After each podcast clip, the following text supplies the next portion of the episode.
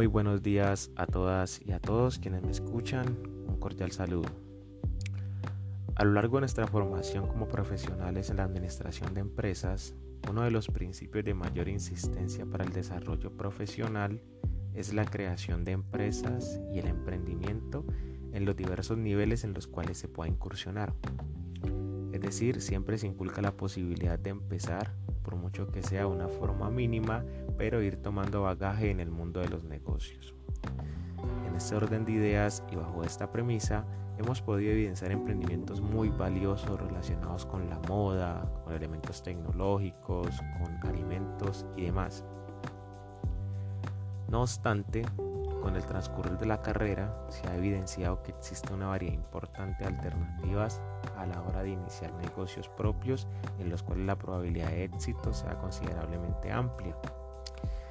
Entre estas posibilidades se encuentra la inversión en los mercados de valores, que como hemos revisado en nuestra bibliografía, es el lugar donde se producen los intercambios de activos financieros y se determinan los precios de los mismos.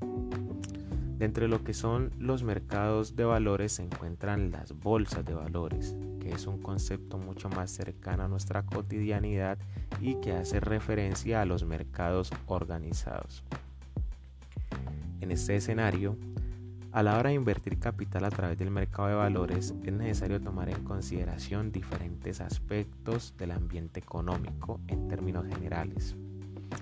Independientemente de las condiciones bajo las cuales se desea invertir, los comportamientos de distintas variables económicas tienen un gran impacto en lo que es un portafolio de inversiones.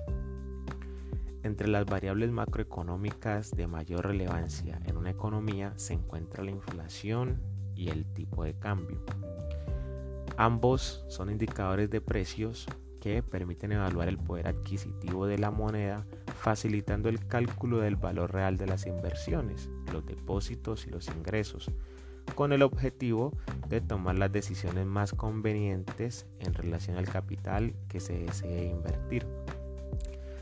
En este orden de ideas, este podcast tiene como principal objetivo ofrecerle a los estudiantes del curso de finanzas internacionales elementos de aprendizaje relacionados con los tipos de cambio y la relación de este con la inflación. Se iniciará con una descripción de cada uno de estos temas, se establecerá una profundización desde la perspectiva del inversionista, teniendo como principal objetivo el hecho de tratar de sintetizar los elementos de mayor importancia a la hora de realizar operaciones en el mercado de valores.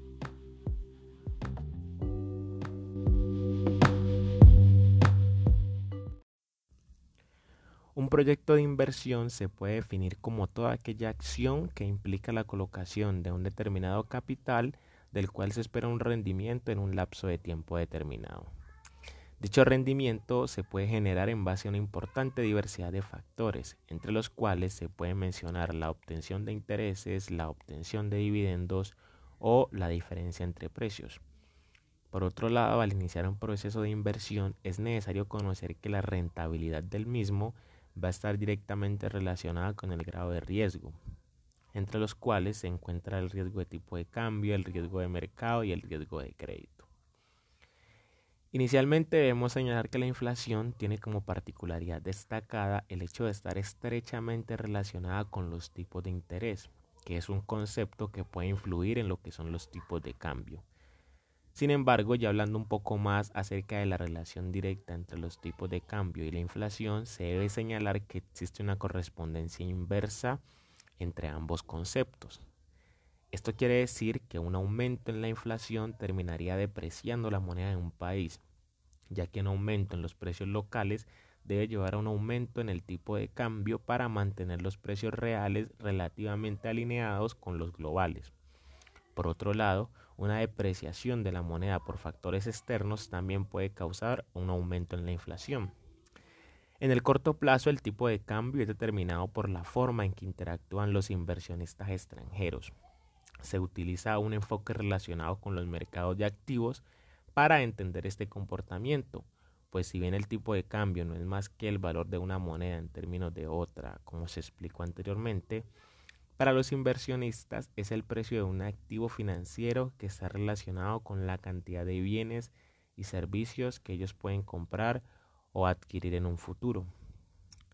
Asimismo, se debe considerar que muchos otros factores, además de la inflación, pueden afectar la tasa de cambio de la moneda.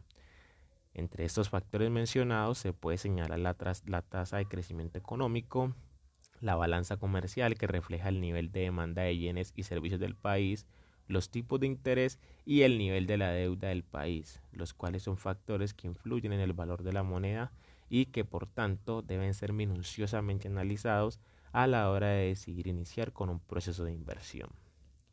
Si una economía tiene una tasa de inflación muy elevada, también es probable que tenga una tasa de depreciación de la moneda alta.